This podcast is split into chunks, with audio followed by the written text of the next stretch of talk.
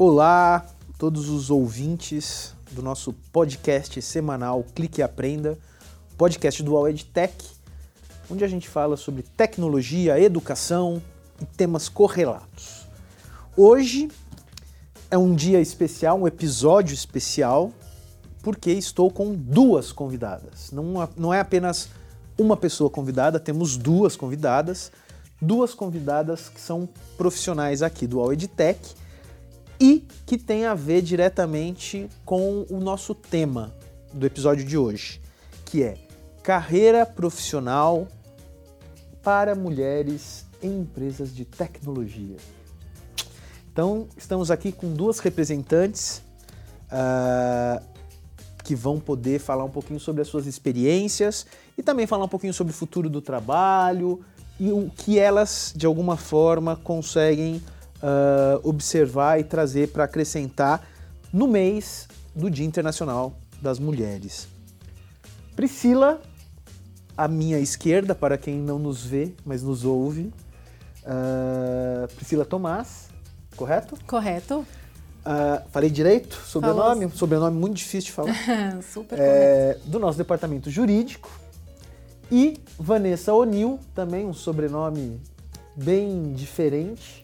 Pois é, a gente né? vai falar de, vai falar de né, carreira feminina, o sobrenome nesse caso é do marido. Exatamente. Falhou. O meu também. Também? falhou. É, falhou. Vanessa é head da, do Sapiência, né? Que são os nossos cursos uh, aqui do All EdTech sobre temas diversos, que ela vai falar um pouquinho também depois. Mas enfim, queria que saber, Vanessa, começando por você, e aí? Como é ser uma mulher de tecnologia?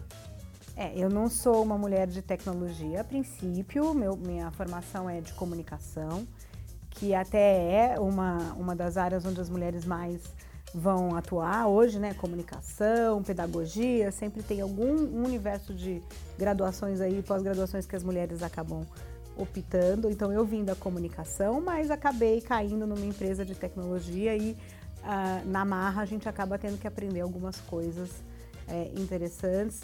Essa empresa de tecnologia é uma empresa bem bacana nesse modelo de carreira feminina, masculina. Você vê que é uma empresa bem plural, a empresa onde a gente está hoje. Não é uma realidade Brasil nem mundo.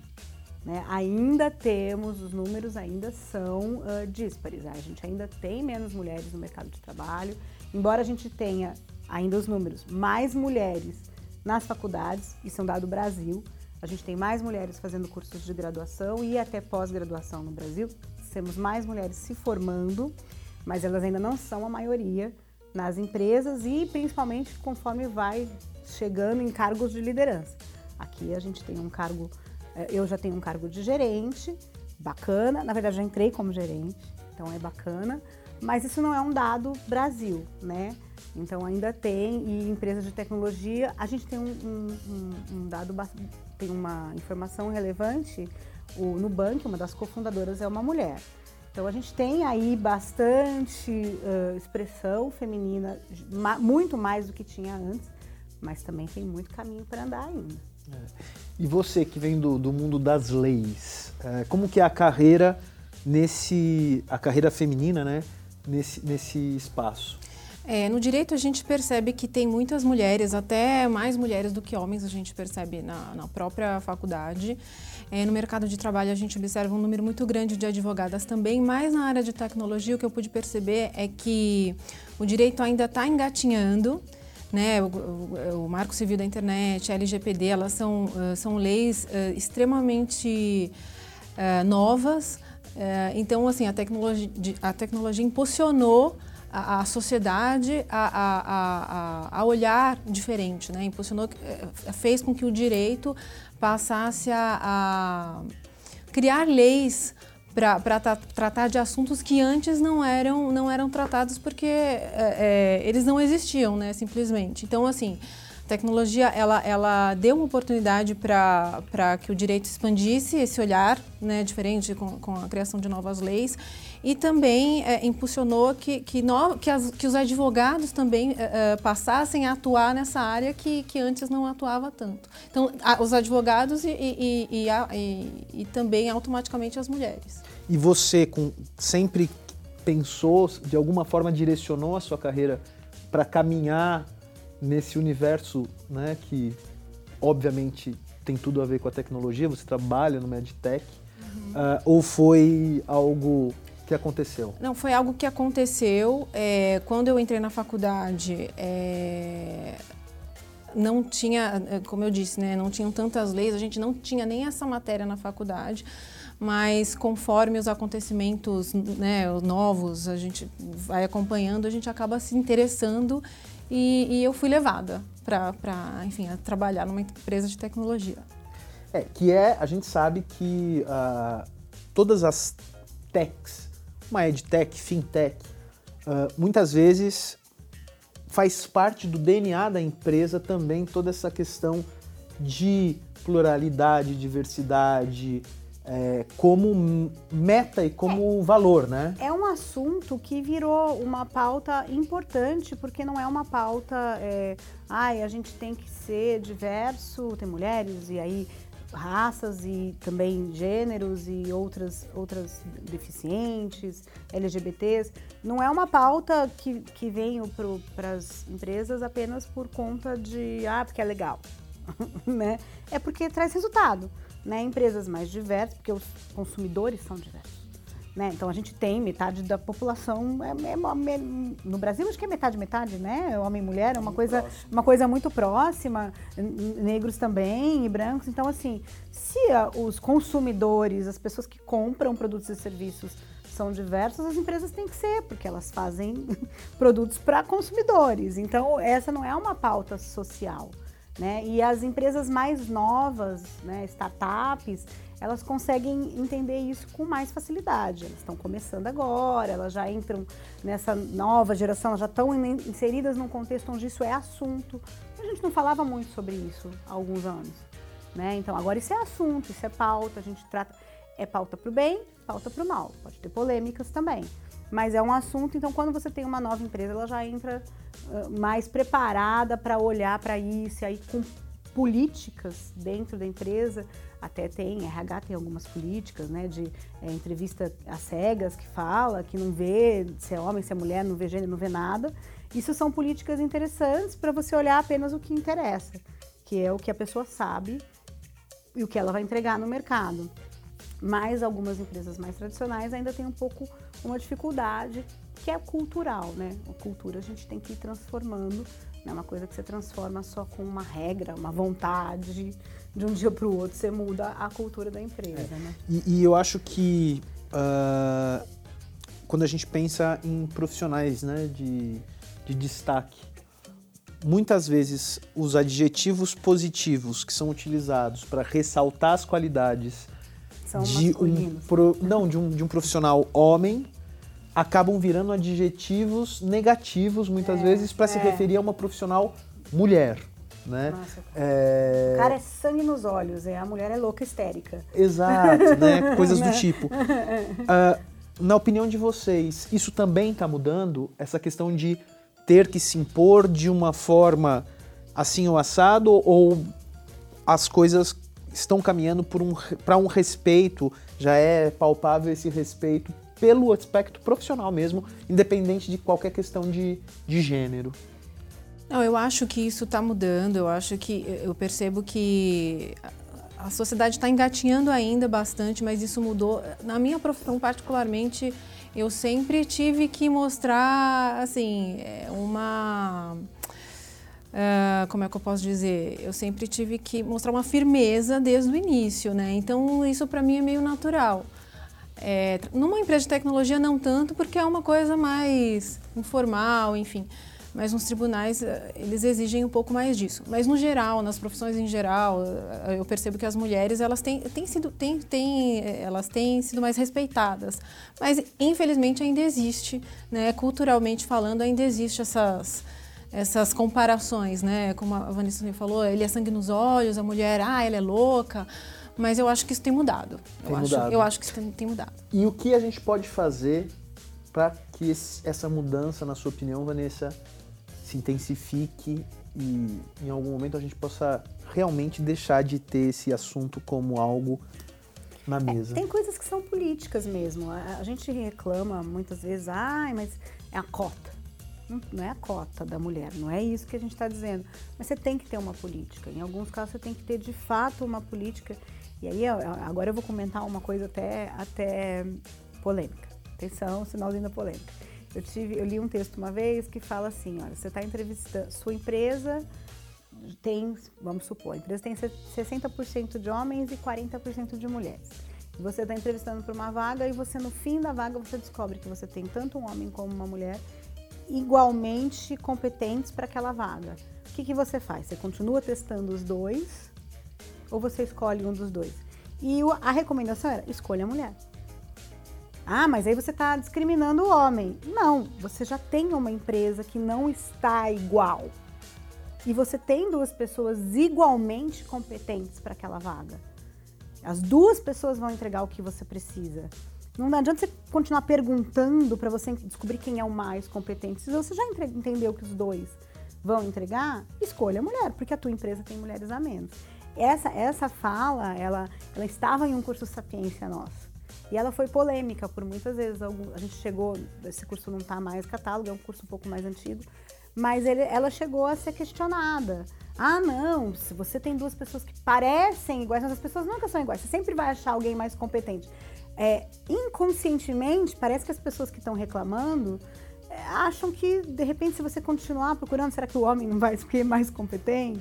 Então, existe aí algumas questões, tem que sim ter políticas. As empresas têm que olhar para isso, o RH tem que olhar para isso. A gente tem, e é engraçado, o RH hoje, a, Mulheres têm mais dificuldade. Nós temos, acho que é 15% só de mulheres em cargos de alta liderança no Brasil.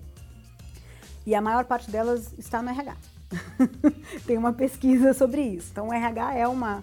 É, é, as mulheres acabam sendo reconhecidas de alguma maneira, ou porque optam, né, aí para áreas mais humanas. O RH é uma área, né, gestão de pessoas, ela é uma área mais humana. Então, é, ele tem que ter sim políticas, ele tem que pensar nisso, porque não só para mulheres, né? A gente está falando de mulheres, mas para ser diverso em todas as frentes, para equilibrar mesmo a empresa e para trazer, porque vai trazer, vai ser bom para o negócio, vai ser bom para todo mundo.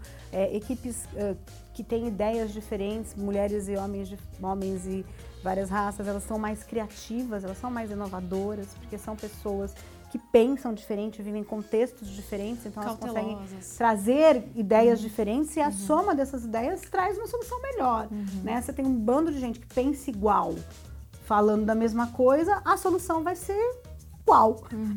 É. As que existem no resto do mercado. Você tem muitas pessoas pensando e vivendo e com vivências diferentes e contextos diferentes, uhum. a solução vai ser diferente e vai ser inovadora. E aí, falando um pouquinho do seu quinhão, né, que é, são, que é Sapiência, né, nós temos diversas parceiras, né? É bacana no, no Sapiência, porque quando eu entrei, a gente tem o catálogo, o catálogo tem 11 anos, né? Ele começou em 2009. E quando eu entrei na empresa, 2011, a gente tinha muitos autores muito bons, até viraram amigos queridos, mas a maioria era homem. A gente tinha as nossas autoras mulheres, elas estavam em posição de cursos de etiqueta, de comunicação. Não era um problema, nunca chegou a ser um problema, mas era uma, um, uma forma como, como era o mercado. A gente, no Sapiência, busca sempre o especialista no assunto, e os especialistas nos assuntos acabavam sendo homens. E, e, e é um trabalho mesmo que a gente tem que ter. Poxa, Será que a gente só tem mulheres para falar mesmo de etiqueta, de imagem, de comunicação? E mais recentemente a gente começou a trazer para o catálogo autoras incríveis que falam de assuntos que não é de menina, né? Ou que o mercado diz que é de menina. Então a gente tem a Valesca Farias falando de liderança. Ela não está falando de liderança feminina, ela está falando de liderança. A Maria Augusta do Fino, ela fala de design thinking, que se você pesquisar, tem pessoas que também, tem homens que também falam, talvez até algumas pessoas possam dizer que, ai, métodos ágeis, e aí tem a ver mais com homem, talvez, não tem. Ela fala desconstrói design esse thinking, mito, desconstrói né? isso totalmente. Ela é incrível. Ela é chamada uma série de empresas para falar, pra falar de modelo de negócio, de canvas de negócio. É, a gente tem uma, uma autora falando de startups, de como montar startups, que é a Angélica Pimentel, né, que também é uma mulher. Então, assim, não é mais essa coisa ah, de vai trazer uma mulher para falar de imagem na carreira, né? de etiqueta. A gente vai trazer uma mulher para falar de assuntos que é relevante para todo mundo. A gente tem uma neurocientista no catálogo. Tem neurocientistas homens também? Tem, ótimos. E trouxe, claro, temos homens incríveis, não vou deixar de mencionar. Tem o professor Clóvis de Barros, a gente tem o Eduardo Carmelo, o Silvio Meira, que é um cara de tecnologia incrível. Mas hoje também Mas- temos parceiras, Mas né? não tem mais aquela disparidade que tinha antes, que eu tinha mulheres falando de imagem, vários homens falando de áreas de, de desenvolvimento. Não, a gente tem hoje homens e mulheres falando ah, de coisas relevantes para o mercado de trabalho. Isso é muito importante e isso é um trabalho de todos nós também. Começar, poxa, será que mesmo eu vou contratar alguém para falar aquele assunto? Eu vou fazer um, um- um- um anúncio de TV? Né? Eu vou fazer um podcast? Será que o podcast, mesmo que não seja para falar de feminina, não deveria ter uma, uma- uma equipe diversa aqui, né? Uma pessoa deficiente, um LGBT, um negro, uma mulher? Vamos todo mundo falar. Acho que isso soma para todo mundo. Isso é. Acho que ah, aí nesse, nesse lance da pluralidade, eu acho que no- o seu departamento ele é composto 100 Hoje, 100% de mulheres. de mulheres, né? É, o Auditech, a gente, é, naquela salinha só tem mulheres e super competentes. E, e assim, só é, complementando o que a Vanessa falou, eu acho que tudo isso é muito importante. Eu acho que, que essa conversa é muito importante, mas é que eu acho que a gente tem que ter em mente que nunca se vitimizar mesmo com todo o histórico, mesmo sabendo que existe uma cultura machista, infelizmente, mas, mas nunca se vitimizar, nunca pensar que ah, não teve aquela oportunidade porque eu sou mulher, porque senão a gente acaba é, ah, atribuindo mais ah, holofotes para essa situação. Eu acho que a gente tem que, tem que encarar. ah, sim, existe, mas eu vou mostrar que sou capaz, eu vou mostrar que eu tenho é, conhecimento, enfim. É, é- é isso que é o meu posi- posicionamento. É, e eu acho que isso também acaba sendo importante a conscientização de contratantes, de gestores, de líderes. É, né? a gente tem que tomar cuidado com, com o termo vitimizar, porque uma coisa é não se vitimizar, outra coisa é não expor. Né? Porque aí eu tenho um lado, por exemplo, quando a gente vai falar de maternidade, por exemplo, a coisa degringola de um jeito absurdo. Entendeu? Então, assim, a mulher vai procurar um emprego, vai para uma entrevista de emprego e ela é perguntada se ela pretende ter filhos ou se ela tem filhos. É. o homem não é perguntado. É, são situações e situações. É, É, óbvio que, que tem situações muito graves que É, realmente o- ela é uma não vítima. é nem grave, é uma Mas- coisa normal. Não é nem uma questão de ser vítima, é uma questão de expor. As pessoas perguntam: você pretende ter filhos ou você tem filhos? E a gente não sabe muito bem o que, que cada, cada contratante vai fazer com essa informação. Né? Mas elas não, pergun não perguntam isso para homens. Dificilmente perguntam isso para homens. E, na verdade, para aquele momento, para aquela vaga e para aquele cargo, aquilo é totalmente irrelevante. Então, também não é uma questão de ser vítima, vitimizar, mas é uma questão de expor, porque essa informação é necessária. E aí, quando a gente fala de maternidade, a gente tem um monte de coisas, né? Ah, é muito bacana quando a gente olha a tecnologia, quando a gente fala de cursos à distância, por exemplo. Então, uma mulher que tem um filho pode estudar à distância, é mais fácil. Porque a gente fala, o homem também tem um filho, mas a carga cultural ainda está sobre a mãe. Ainda tem aquela questão, sim, a licença maternidade é a mãe que amamenta, ou se você tem alguma questão durante a gravidez, você tem que ficar afastado. Então, a tecnologia, as ferramentas, o ensino à distância, quer dizer, não tem mais porque a mulher não estudar, porque ela tem a possibilidade de estudar à distância, existe a possibilidade de trabalhar à distância em muitas empresas. Então, aquela coisa é, que, que é muito corriqueira. Eu sou mãe, a criança tem virose, né? Ninguém tá morrendo porque tem virose. E aí era muito Se adequar comum, à realidade da mulher. é né? muito comum, a mulher vai faltar, porque a escola não pega a criança com febre, gente. Não, ah, a escola não pega, você não tem uma babá, se você não tem um, um plano B, o que, que você faz? A criança sozinha em casa não vai. E aí, na minha opinião, quando a você tem tem famílias, seu poder quando você tem famílias estruturadas, aí na minha opinião, pai, mãe, família bonitinha, né? Você divide. Primeiro ponto.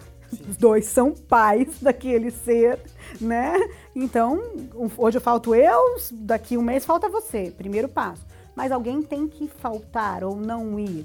É aí que a tecnologia tipo, salva vidas. Eu acho que, inclusive, ajuda a eliminar barreiras para que essa, esses preconceitos diminuam. Porque por que, que você está perguntando se eu tenho filho? Você não tem política de trabalhar de casa também? Se eu tiver algum problema com meu filho, eu posso trabalhar de casa, tá tudo bem.